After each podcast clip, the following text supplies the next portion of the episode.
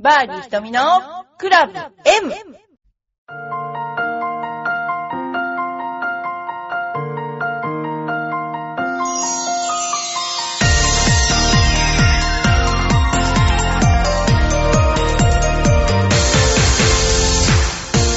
真夜中におはようございます。バーディー瞳のクラブ M です。私は先週、ハワイの、えーマウイ島のカパルアというゴルフコースに行ってきました。で、カパルアのプランテーションコースというところなんですけれども、ここはですね、あのー環境保全地区の中にある、そのですね、コースで、えーこれは、あのーマウイ島っていうのは、あの、海流によって非常にこう、えー例えばクジラが湾の中に来たりとか、風が偏西風をまともに受けるので、風力発電とか、そういう、なんですかね、自然のエネルギーを使った発電とかをしてるところなんですね。で、その自然保護地区の中にあって唯一、あの、ゴルフコースというね、その、非常に厳しい条件をあのクリアしたコースがそのプランテーションコースなんですけども、そこで、えーヒュンダイ、あの、韓国のヒュンダイのゴルフのトーナメントがあったんですけれども、そこに、あの、行ってみました。で、そこのその雑草とかの管理に関しては、えーなるべく、なんていうのかな、あの、薬で処理しないで、あの、自分たちの手で抜いたりとか、いろんなことにあの、気を配ってやっていました。で、グラブハウスも非常にこう、落ち着いた感じで、まあ、鳥もいっぱい来るし、えー海のクジラも見えたりして、すごく綺麗なコースでした。まあ、どっちかというと、アップダウンがあるコースでしたね。で、あの、蝶々のマークで有名なんですけれども、えーそこのカパルアというところは、あの、割と高台にあります。で、高台にあって、えー海に向かって順目の、まあ、川名コースみたいな雰囲気なんですね。で、まさに海から打つともう真逆目になるという、全く、まあ珍しいって言えば珍しいくらいの目があるグリーンのコースでした。で、あの、いろんな、まあ、ハワイのコースを、えーっと、タートルベイとかね、コーリナとか、まあそういう、まあ自分としては勉強になるというか、まあ勉強になるって何が勉強になるかっていうと、トーナメントを行ってるコースということで、まあメンテナンスとか、その、練習場の状況とか、どんな運営をしてるのかなっていうのが、まあ楽しみで、そういうところに行くんですけども、今回は、あの、非常に、えー楽しいゴルフを、あの、娘二人も一緒にラウンドしてみました。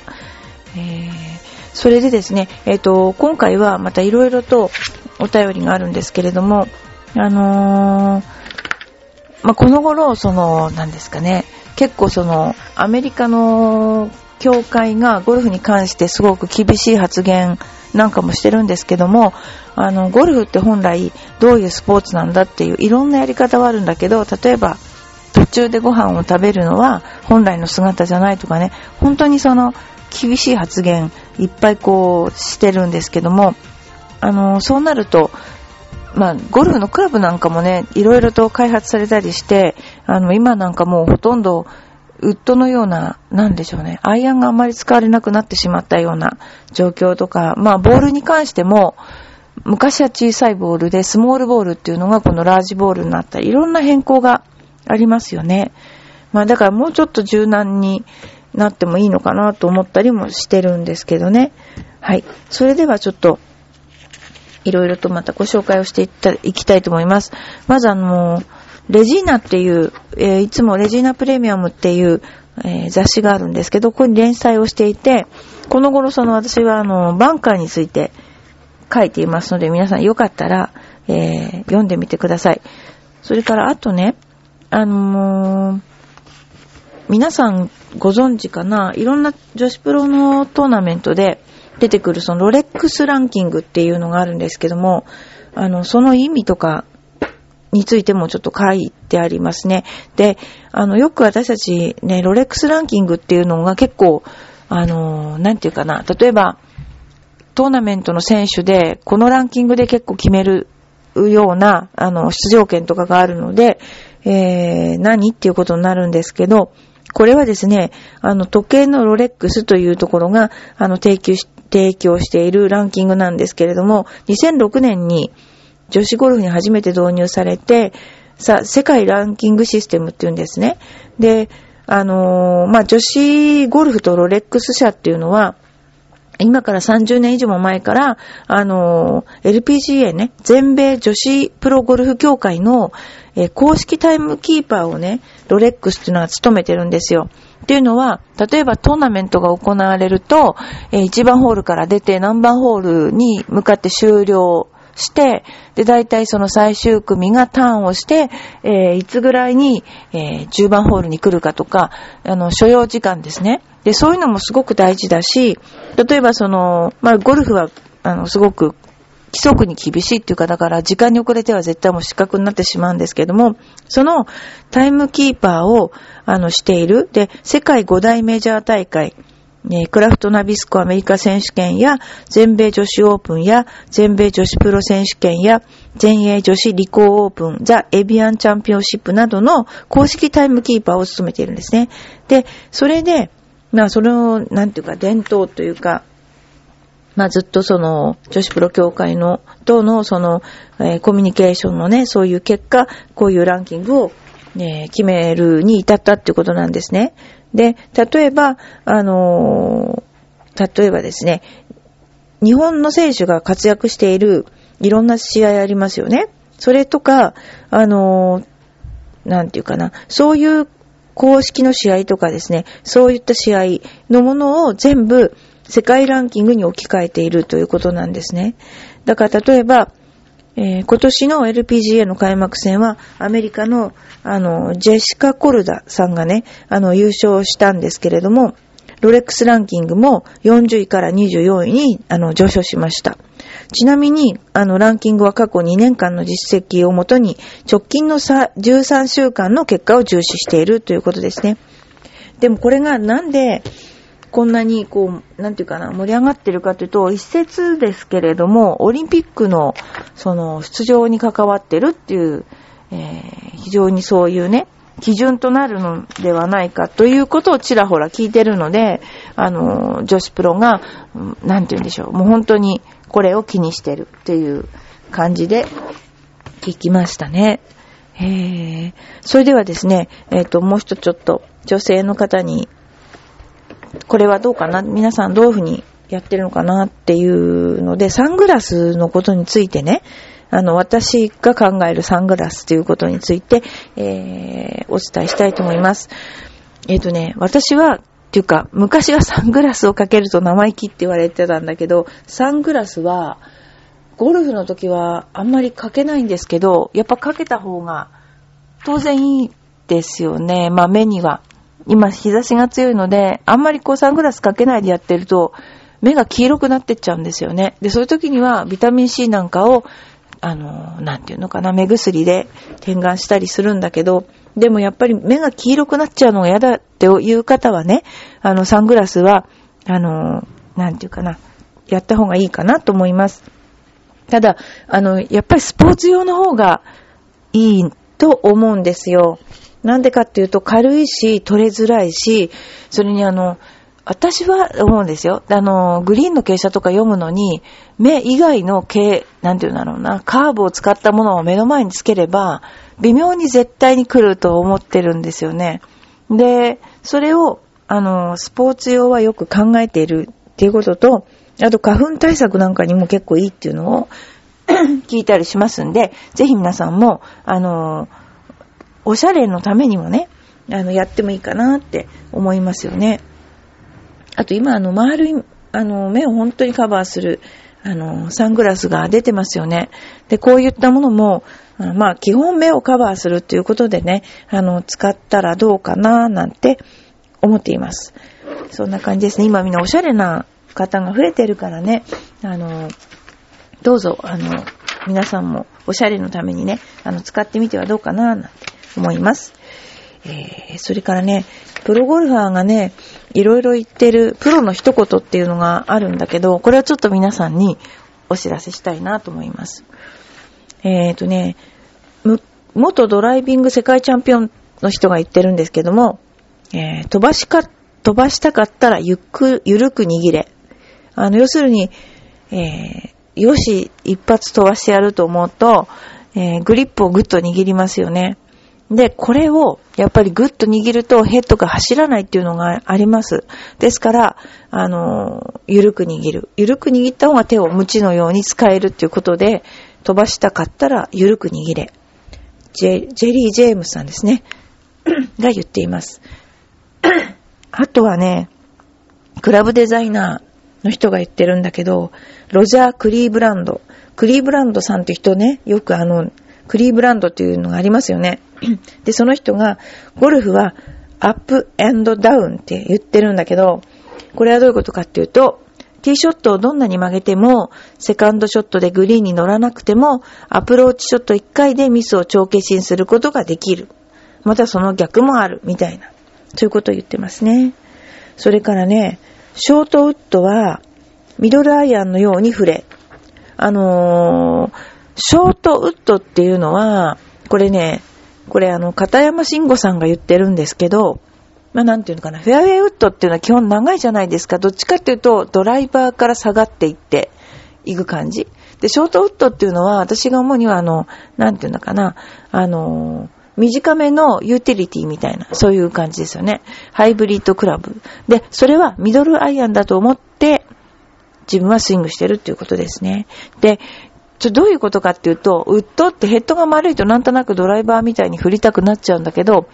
基本クラブが自分に近い、要するにヘッドが自分に近い方が正確性が増すわけですよね。だってドライバーはやっぱりこう自分とボールとの、足とボールとの距離が遠いでしょだからどうしても円運動に近くなりますよね。横の円運動。でも、アイアンは縦の円運動になりやすいから、どちらかというと、ショットはそちらの方が正確性は増しますよね。だから、正確性を要するそういったクラブは、なるべく縦に振るような意味があって、ミドルアイアンのように振れっていうのがありますね。それから、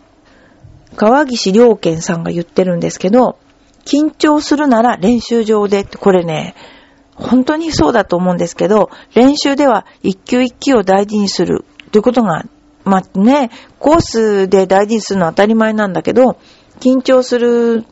して練習しないと何の意味もないっていうことですよね。えー、コースではもう試合では緊張して当然体が動かなくなるんだけど、あの、だから普段できることも失敗しちゃうわけですよね。だから練習場でやっぱりいっぱいボールを打つのも練習なんだけども、でも、緊張しながら、プレッシャーをかけながら練習することが大事ですよっていうことを言ってますね。えっ、ー、と、例えば、あとはね、細川さんね、プロゴルファーの方が言ってるんだけど、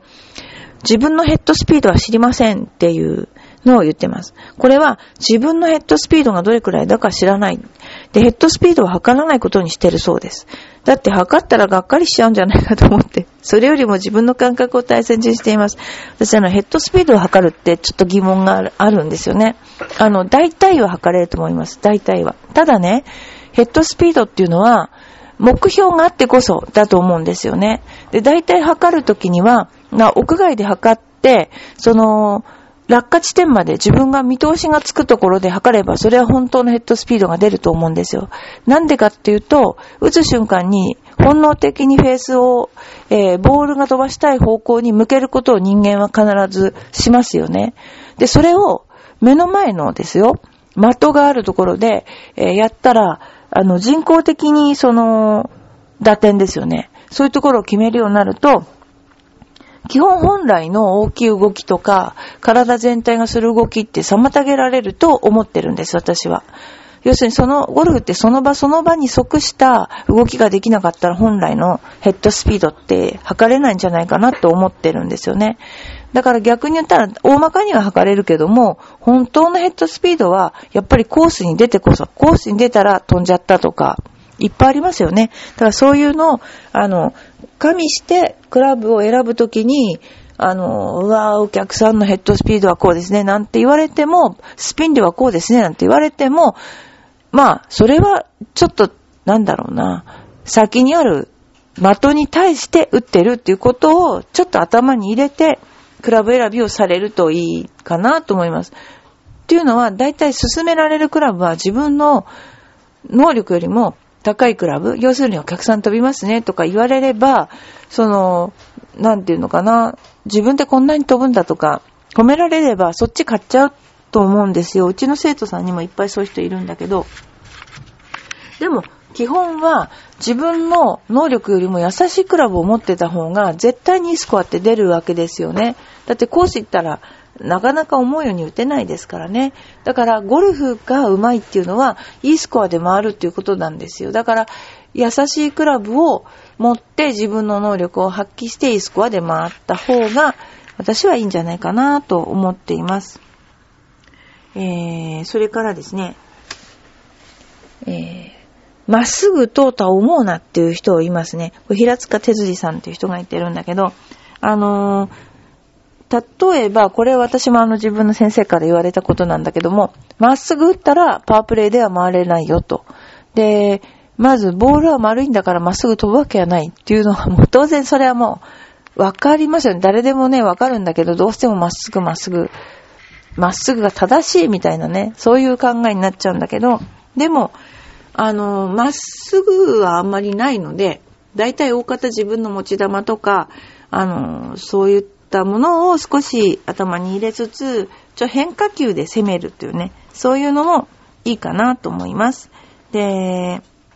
まあ、自分でですね、例えば風の強い日とか、例えばゲストの時なんか、当然、やっぱちょっと低いドロボールとか、えー、フォローの時は高いフェードボールとか、そういうのがいいですよね。だけども、あのーなんていうかな、自分ではそういうのできないと思っちゃってるかもしれないけども、なんでできないかっていうと、その、できないんじゃなくて、イメージが湧かないって言った方が正しいだと思うんですよね。やっぱり、高いボールが自分の打ったところからバーッと飛んでいって落ちますよね。それのイメージと自分の体が、こう、シンクロしないと、その球って絶対出ないんですよね。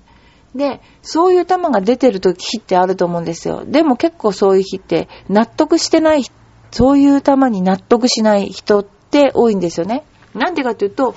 イメージ通り打て、だいぶ打てるようになってくると、そこそこの球が出てくるんですよね。ただその一生懸命打ってると一発すごい球が出たりして、でも後がめちゃくちゃになったりして、で、どういうことかっていうと、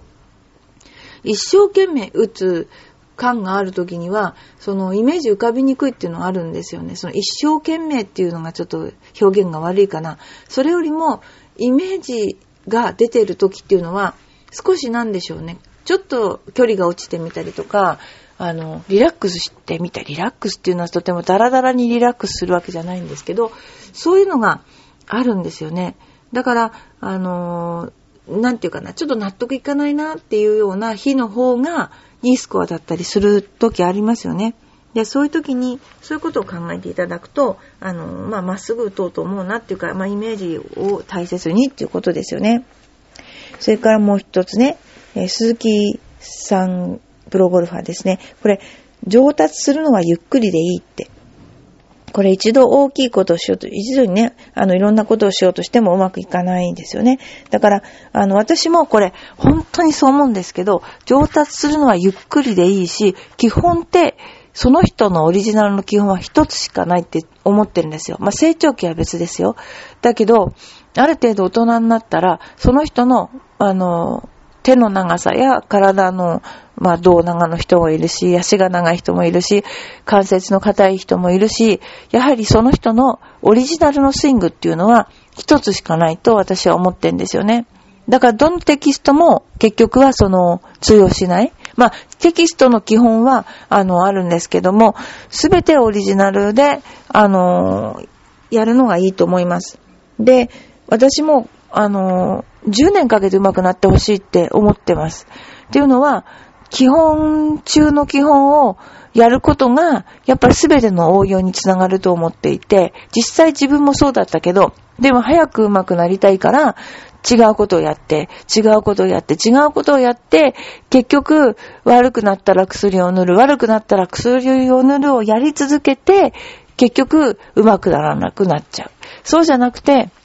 本当に上手くなるってとっても基本的なことを繰り返すことなんですよね。だから、もうこう、あの、それをできる人は、だからよくゴルフって同じことを繰り返せる人が上手くなるよって言うんだけど、これ本当にあの、そうだと思いますよね。だから、あの、子供たちにも大人、まあ大人の人たちにも、まあ、なんていうかな、その方たちが求めているのは、明日いいスコアでもあるっていうことなんだけども、それも一つなんですよね。だけども、基本はずっと続けていくんだったら、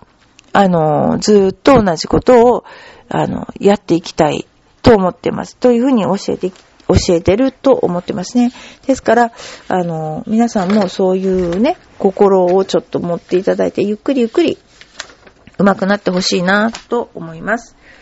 はい。それではなんか今日はそんな面白い格言をお話しながら、あの、時間が経ってしまったんですけれども、まあ、今日はちょっと真面目な番組だったような気がしますね。で、まあ、ちょっと一つね、あの、マウイ島に行ったんですよ。で、マウイ島に行ったら、あの、クジラがね、その時は海流に乗って2月から5月ぐらいまで、ものすごい、ものすごい数来るらしいんですよね。で、私も船に乗って、あの、沖に出て行って、本当に間近でクジラをいっぱい見たんですね。で、その時に、あの、ま、すごい、なんて、ザトウクジラつったかな。で、すっごい近くまで来る、来て、ボーンって跳ねるから、これ、船ひっくり返されないのかなとか思いながら見てたんだけど、でもね、近くでなんかクジラが鳴いてる声とか、いっぱい聞きました。で、あとは、波打ち際で結構その波打ち際からすぐ深くなっていて、波の力が強いっていうんですか？で、そういうので遊んでたりとか、あの、結構、えー、面白いマウイ島皆さんおすすめですよね。あの、カパルアマ、取れないかなと思ったら結構すぐ取れちゃったし、皆さんも、まあ、ちょっと高いけど、あのー、ね、ハワイって日本には結構負けない、あのー、なんていうかな、場所なんですよね。だちょっと高いんですけど、あの、まあ、物の、話の種に 行かれたらいいかななんて思いました。それではまた来週。